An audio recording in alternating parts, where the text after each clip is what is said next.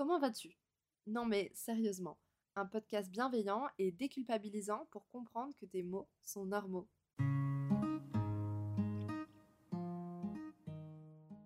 Alors voilà, euh, aujourd'hui je te retrouve dans ce premier épisode de mon podcast que j'attendais d'enregistrer pardon, depuis très très longtemps. Alors tu le verras, je pense pas trop faire des cuts, etc. Il risque d'y avoir probablement des petits soucis de prononciation ou quoi que ce soit, mais j'ai très envie que ça reste quelque chose de naturel et spontané. Alors je me présente, je m'appelle Véronica, j'ai 25 ans et à l'heure où on attend que je sois une adulte, je me pose énormément de questions sur l'avenir et c'est ok. J'avais très envie de faire un podcast où je transmettais l'idée que c'était ok d'avoir un certain âge et de ne pas savoir quoi faire de sa vie, que c'était ok de parfois avoir des moments difficiles et de ne pas réussir à se gérer soi ou sa maison. Et j'avais vraiment envie de faire passer le message, peu importe la situation, c'est ok. Alors voilà, je sais que ça peut paraître banal ou même futile pour certains et certaines, mais j'avais vraiment envie de créer cette safe place où on pouvait partager et échanger des moments positifs de notre quotidien. Alors comme je t'ai dit, j'ai 25 ans. 25 ans, c'est un peu l'âge charnière où on attend de toi d'être un adulte. Pas forcément au sens figuré, mais vraiment au sens propre.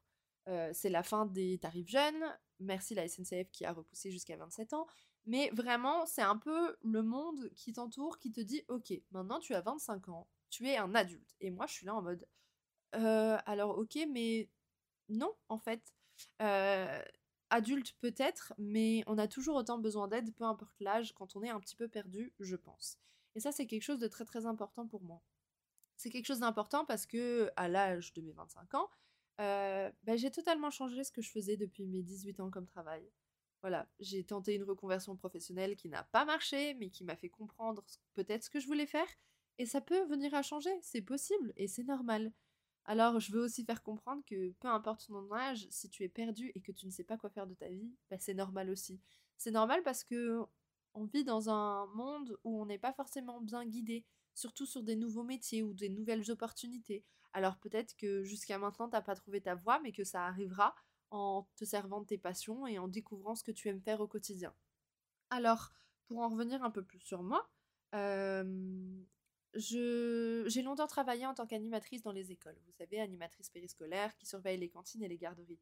C'est un métier que j'ai adoré faire, mais malheureusement, à la fin de cette année scolaire, en juin, malheureusement, j'ai fait ce qu'on pourrait appeler un burn-out, clairement. Je craquais à la simple idée d'aller au travail, j'étais épuisée des heures et des coupures, je ne pouvais plus et finalement, euh, je n'avais plus de patience, ce qui est problématique lorsqu'on travaille avec les enfants. Je n'étais pas jugée à ma juste valeur. Voilà. Euh, je pense que les employeurs parfois se fichent énormément de la tête de, de leurs employés et malheureusement pour moi c'était problématique surtout dans le milieu dans lequel je travaillais. Alors j'ai décidé de tout lâcher et de tenter une reconversion professionnelle. Comment vous dire, c'était une mauvaise idée. Après simplement quelques semaines de travail dans le milieu de l'organisation de mariage, j'ai complètement décidé d'abandonner. Je comprends que les mariés soient difficiles à l'idée d'organiser le plus beau jour de leur vie, mais encore une fois, le traitement que les futurs mariés pouvaient avoir à mon égal euh, ne me correspondait juste pas. Je n'aimais pas la façon qu'ils avaient de me parler ni de me traiter en l'occurrence. Alors j'ai décidé de revenir à mes premiers amours et de tester l'aventure de nouveau du babysitting faut savoir que moi, le babysitting, c'est un métier qui me passionne. Donner de l'amour et de l'affection à des enfants qui ont besoin de cette petite bulle parfois. Vous savez, quand vous les aidez à faire des activités, des devoirs, des choses comme ça, ou simplement les amener au parc, j'adore l'idée qu'on peut avoir un impact dans l'éducation d'un enfant, bien que l'éducation des parents fait tout. Mais voilà, j'adore cette proximité qu'on peut avoir avec un groupe d'enfants, mais aussi une famille, et c'est ça qui est très important pour moi. J'ai eu la chance, vraiment, et j'ai le sourire quand je vous dis ça, de tomber sur une famille plus que formidable, avec qui je m'entends réellement bien, et même s'il y a énormément de différences, il y a une complémentarité exceptionnelle. C'est une famille avec laquelle je me sens libre de parler et avec qui je suis totalement libre d'échanger mes points de vue et idées. Et ça, c'est quelque chose que j'adore. Parce que malgré les différences, finalement, le plus important, c'est de pouvoir échanger et de se sentir bien. Et dans ce job-là, c'est le cas. Je me sens vraiment valorisée, mis en avant, des idées, elles sont encouragées. Et franchement, ça me fait chaud au cœur. Alors du coup déjà, la première grosse étape, ça a été de changer de travail pour me sentir mieux mentalement. J'ai beaucoup moins d'horaires, j'ai beaucoup moins d'argent aussi, et c'est important d'en parler, surtout dans un pays où parler d'argent c'est un peu mal vu, mais moi je trouve ça normal. Et, et malgré tout ça, alors il y a toujours les inquiétudes face à l'argent et je pense que c'est normal, mais vraiment je me sens bien et je me sens mieux. Et ça c'est important de le dire. J'ai fait très peu de crises d'angoisse ces derniers mois slash semaines. J'en ai fait une récemment, mais c'était plus à cause d'un déclencheur, on va dire, donc je compte pas réellement ça. Mais vraiment, je suis fière de moi et de tout ce qui découle des changements que j'ai pu entreprendre. À côté de ça, j'ai décidé de lancer une mini-série sur mon Instagram perso. Mais d'ailleurs, si tu veux me rejoindre, j'ai créé un Instagram pour le podcast. Euh, c'est Comment vas-tu podcast. voilà, si tu as envie de venir échanger avec moi, de parler de tout et de rien, mais tu es le bienvenu sur la page de ce podcast. où tu pourras répondre, me donner des idées ou quoi que ce soit d'autre. Et du coup, sur mon Instagram perso, j'avais envie de me lancer un challenge. Un challenge que j'ai appelé 30 jours avec moi et que j'ai lamentablement échoué.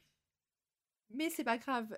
L'idée principale, c'était de réussir à apprécier les petits moments de la vie.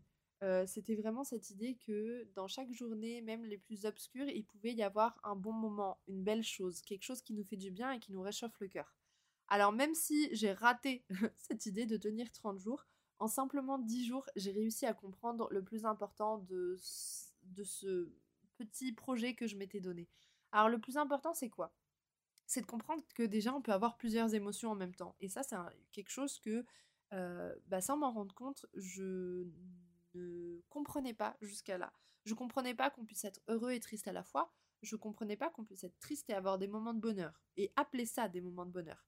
En fait, je valorisais pas les beaux moments qui arrivaient, alors que grâce à cet exercice-là, j'ai réussi. J'ai compris que le simple fait d'aller me balader quand il pleut était un moment de bonheur. J'ai compris que d'aller prendre un chai avec une amie était un moment de bonheur. J'ai compris qu'avoir une nouvelle paire de baskets était un moment de bonheur. Enfin bref, toutes ces choses-là que quand on est triste, quand on va pas bien, sans mettre de mots forcément là-dessus, hein, je, voilà, je parle simplement d'émotions et de ce qu'on ressent, euh, ben, on a le droit de ressentir autre chose à côté de ça. Tu peux être triste toute la journée et pleurer toute la journée et avoir un moment de bonheur où quand tu passes un coup de téléphone ou quand tu es avec ton chat ou ton animal de compagnie, tu arrives à te réchauffer le cœur, ne serait-ce que le temps d'un instant, et c'est important de valoriser ce petit moment-là. En parlant d'animaux, j'ai adopté récemment un chat. Donc si jamais tu entends des petits bruits, des petits miaulements, des petits grattages, etc., etc., je suis désolée, c'est mon chat qui se manifeste, mais après tout, c'est la vie, voilà. Et, et, mon chat vient de miauler. Je ne sais pas si tu l'auras entendu, mais du coup, c'est la vie et c'est également ce qui se passe dans ma maison. Comme je l'ai dit, j'ai envie de quelque chose de très spontané, de réel, et du coup, si bruit il y aura dans ma maison, bruit se fera ressentir dans le podcast, mais j'espère que ça ne te dérange pas. Donc voilà. Donc euh, ce premier épisode, c'était vraiment un épisode de lancement, un petit peu une introduction à tout ce que j'avais envie de faire, et j'espère que ça te plaira. Euh, n'hésite pas à venir, comme je t'ai dit, à me rejoindre sur l'Instagram et peut-être faire une mini présentation, répondre à la question tout simplement comment tu vas, toi, mais réellement, pas le simple ben ça va, sans donner plus d'arguments, alors qu'au fond de toi, tu sais que ça ne va pas.